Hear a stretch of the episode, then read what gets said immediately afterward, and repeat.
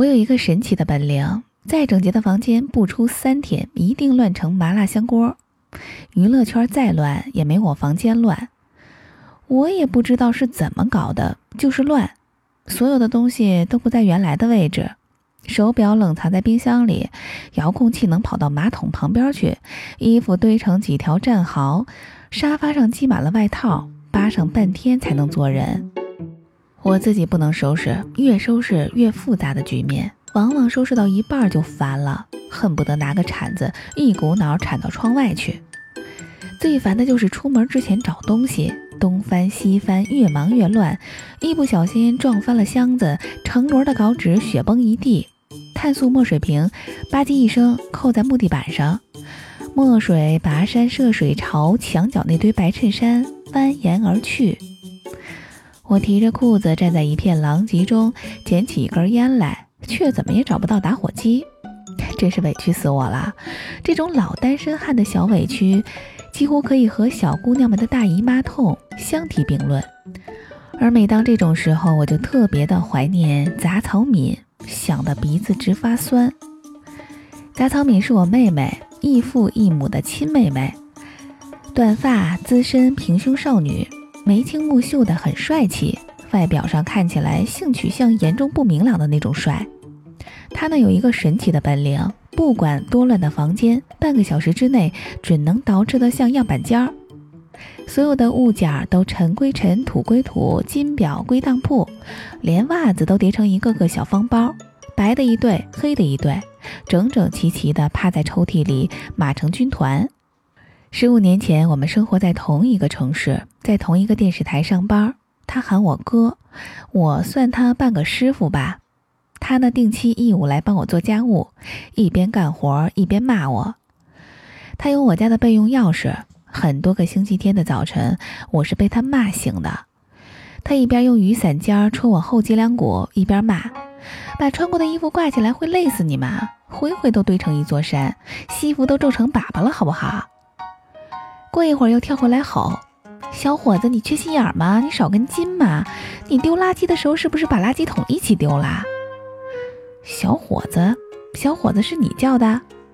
我把拖鞋冲他丢过去，他回赠我一鸡毛掸子。我把他当小孩儿，他嘴上喊我哥，心里估计一直当我是个老小孩儿。杂草米是一只南方姑娘，个子小小的，干活的时候手脚麻利，身手不凡。戴着大口罩，踩着小拖鞋，嗖嗖嗖的来回跑，就像宫崎骏动画片里的千寻一般。那是遥远的十五年前，那时候《千与千寻》还没上市，市面上大热的是《流星花园》。大 S 扮演的杉菜感动了整整一代八零后少女。杉菜在剧中说：“杉菜是一种杂草，是生命力顽强的杂草。”杂草米看到后颇受触动，跑来和我商量：“哥。”人家叫山菜，我起个名字叫荠菜，怎么样？他说荠菜也算是杂草的一种。我说不好不好，这个名字听起来像馄饨馅儿一样，一点都不洋气，不如叫马齿苋，消炎利尿，还能治糖尿病。他认真考虑了一下，后来改了 QQ 签名，自称杂草敏，一叫就是十几年。第一次见到杂草敏时，他还不到二十岁。那时候我主持一档叫《阳光快车道》的节目，里面有个板块叫“阳光女孩”，她是其中某一期的嘉宾。她那个时候中师毕业，在南方一个省委幼儿园当老师，本来应该按部就班混上十几年，混成个省委后勤机关部门小领导什么的。可怪就怪在我的一句话，断送了她的大好前程。我那个时候年轻，嘴欠。台上采访他的时候，我没按台本出牌。我说：“职业是职业，事业是事业，没必要把职业升迁和事业成就混为一谈，也没有必要把一份工作当做人生唯一的轴心。别把工作和生活硬搞成对立面，兼顾温饱没有错，可一辈子被一份工作拴死，那也太无趣了。人应该活得丰富而多元。”巴拉巴拉巴拉说了一大堆。我随口胡咧咧，他却醍醐灌顶，风驰电掣般的回去料理了后事，拎着一个超大号旅行箱跑回山东。他说他梦想的事业并非在幼儿园里从妙龄少女熬成绝经大妈，而是要当一名电视主播。他说：“万分感谢你一语点醒梦中人哈，你帮人帮到底吧。”我说：“我靠，你是不是以为当个主持人就像在庄稼地里拔个萝卜那么简单？赶紧给我回幼儿园看孩子去。”他说：“回不去了，已经辞职了。”见过孩子气的，没见过这么孩子气的。我信因果报应，自己造的孽当然要自己扛。于是喊来了几个同行朋友，手把手的教了一个星期，然后安排他参加台里的招聘。谋事在人，成事在天呀，反正咱仁至义尽了就行。他自己考得上考不上，就看自己的造化了。可是没想到，居然考上了，名次还挺靠前。杂草敏一开始是在少儿组实习，窝在机房里剪片子。后来当少儿节目的主持人，尖着嗓子哄孩子玩儿。他本身就是个孩子，又是幼师出身，嗲声嗲气的，哄起孩子来很有耐心。可是他毕竟是新人，有时候主持节目老是 NG，连续七八条都过不了。导演不耐烦，告状告到我这儿来，于是我就老骂他。我一骂他，他就嬉皮笑脸的眯着眼睛，用方言说：“锅不是有你罩着我吗？罩什么罩啊？哥什么哥？他南方姑娘，哥被他喊成锅，听得人火大。我沉着脸吓唬他：你别跟我撒娇啊！连 A 罩杯都不到的人是没有资格撒娇的。你再这么 NG 下去，哪儿来的给我滚回哪儿去！A 罩杯的人当然是有资格撒娇。”可不凶他不行，这里毕竟是职场，随便撒娇难免会被人轻看。旁人哪在乎你是个初出茅庐的小女孩？一旦众人心里看清了你，还谈什么机会，谈什么发展呢？还怎么保住这个饭碗？让人省省心吧，都是上班的人了，别老当小孩儿。语气虽过重，疗效却不错。他咬牙切齿地大声发誓：“郭，你说的对。”哥，你别对我失望，我一定努力工作，努力发育。一屋子的同事盯着我俩看，跟看耍猴的似的。我左手卡着他的脖梗子，右手捂住他的嘴，把他从我办公室里推了出去。后来他上进了不少，经常拿着新录的节目带子跑来让我指点，还事儿事儿的捧着个小本子做记录。我那个时候实在是太年轻，好为人师。很享受有人来虚心求教的感觉，难免挥斥方遒，唾沫星子乱飞。有时候聊得刹不住车，生活、情感、理想各个层面都长篇大论，着实过了一把人生导师的瘾。他呢也傻，说什么他都听着，还硬是要把我当男闺蜜，什么鸡毛蒜皮的猫事儿、狗事儿都来问我拿意见。我大好男儿哪听得了那么多婆婆妈妈呀？有时候听着听着听烦了，直接卡着他的脖梗子，把他推到门外去。不过时间久了，关系毕竟是密切了许多。他在锅锅锅的喊我的时候，好像也没有那么烦人了。电视台是人精扎堆儿的地方，他傻乎乎的，太容易受欺负，有时候也难免为他出出头。有一回，他像个小孩一样躲在我背后，露出半个脑袋，伸出一根指头，指着别人说：“就是他，他欺负我。”我一边黑着脸骂人，一边心里觉得好笑。想起小时候，表弟经常拖着鼻涕和我说同样的话：“就是他，他欺负我。”哥，你快帮我揍他。那个时候，杂草敏的工资少，他自己也不客气，一没钱了就跑到我的办公室里来，让我带他吃肉去。电视工作压力大，我看她一个小姑娘家家的，背井离乡来跳火坑，难免生出点恻隐之心。于是每逢撸串儿、啃羊蝎子的时候，都会带上她。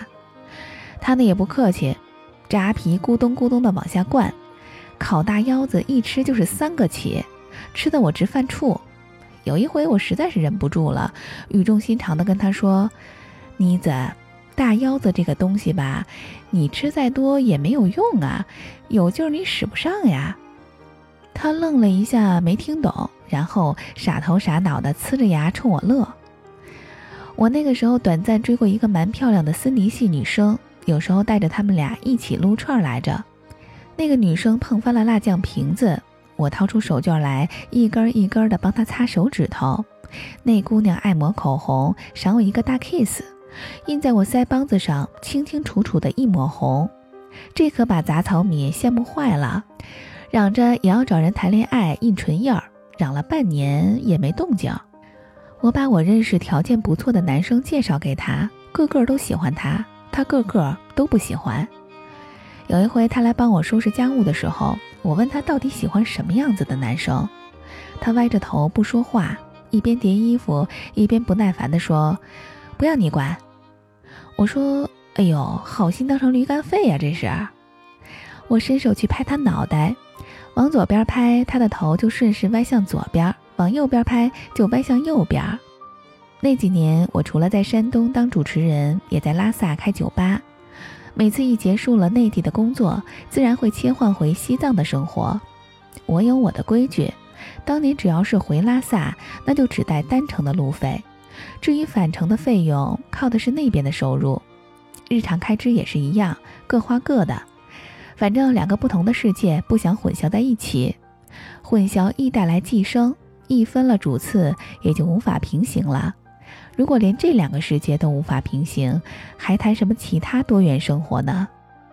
出行的时间短则半个月，长则三个月。有时候出行的线路太漫长，就把杂草米喊过来，把家里的钥匙、现金、银行卡什么的托管给他。山东的孩子大多有个习惯，参加工作以后，不论挣钱多少。每个月都会定期给父母打点钱，表表孝心。他知道我所有的银行卡密码，除了汇钱，他还负责帮我交水电物业费，还帮我充话费。一并交接给他的还有我的狗儿子大白菜，他自称白菜的姑姑。白菜超级爱跟他，跟着我只有狗粮，跟着姑姑有肉吃，有珍珠奶茶喝，还能定期洗澡。白菜是苏格兰牧羊犬。小男生狗，双鱼座，性格至简无敌，天天舔着脸跟他挤在一张床上搂着睡觉，毛掉了一枕头。第一次和杂草敏做交接的时候，惹出了好大的麻烦，那是我第一次把他惹哭。我约他在机场大巴站见面，一样一样的托付家产。那回我是要去爬安多藏区的一座雪山，冰镐冰爪，滴里当啷挂了一背包。杂草米一边心不在焉地盘点着，一边不停地揪我的行李。他忽然问：“哥，你不带钱不带卡，饿了怎么买东西吃啊？”我说：“卖唱能挣盘缠，别担心，饿不着。”那个时候，他的嘴一下子撅起来了。那个时候，他对自助旅行完全没有概念，把雪山攀登、徒步穿越什么的想象成红军爬雪山、过草地，以为我要天天啃草根、煮皮带。他沉默了一会儿，又问：“雪山上会不会冻死人呐？你穿秋裤了没？”“哼，秋裤！”我着急上车，心不在焉地说：“穿了也没用，一般都是雪崩，直接把人给埋了，或者从冰壁上直接大头朝下栽下来，干净利索的摔成饼饼。”说着说着，我发现他的表情不对了，他忽然用手背捂住眼，嘴扁了一下。猛地抽了一口气，哇的一声就哭出来了，眼泪哗哗的从指头缝里往外淌。我惊着了，我说：“贾草民，你哭什么？”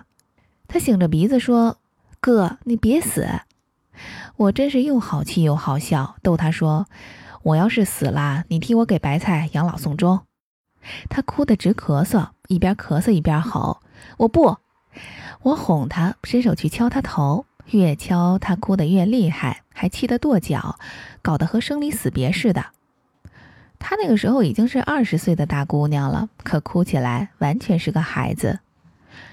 后来生离死别的次数多了，她慢慢的习以为常，哭倒是不哭了，但添了另外一个熊毛病，经常冲着我坐的大巴车摇手道别，笑着冲我喊：“哥，别死啊，要活着回来哈。”司机和乘客都抿着嘴笑，我缩着脖子，使劲把自己往大巴车座椅缝里塞，尴尬的呀，搞得好像我是个横店抗日志士，要拎着菜刀去暗杀关东军司令似的。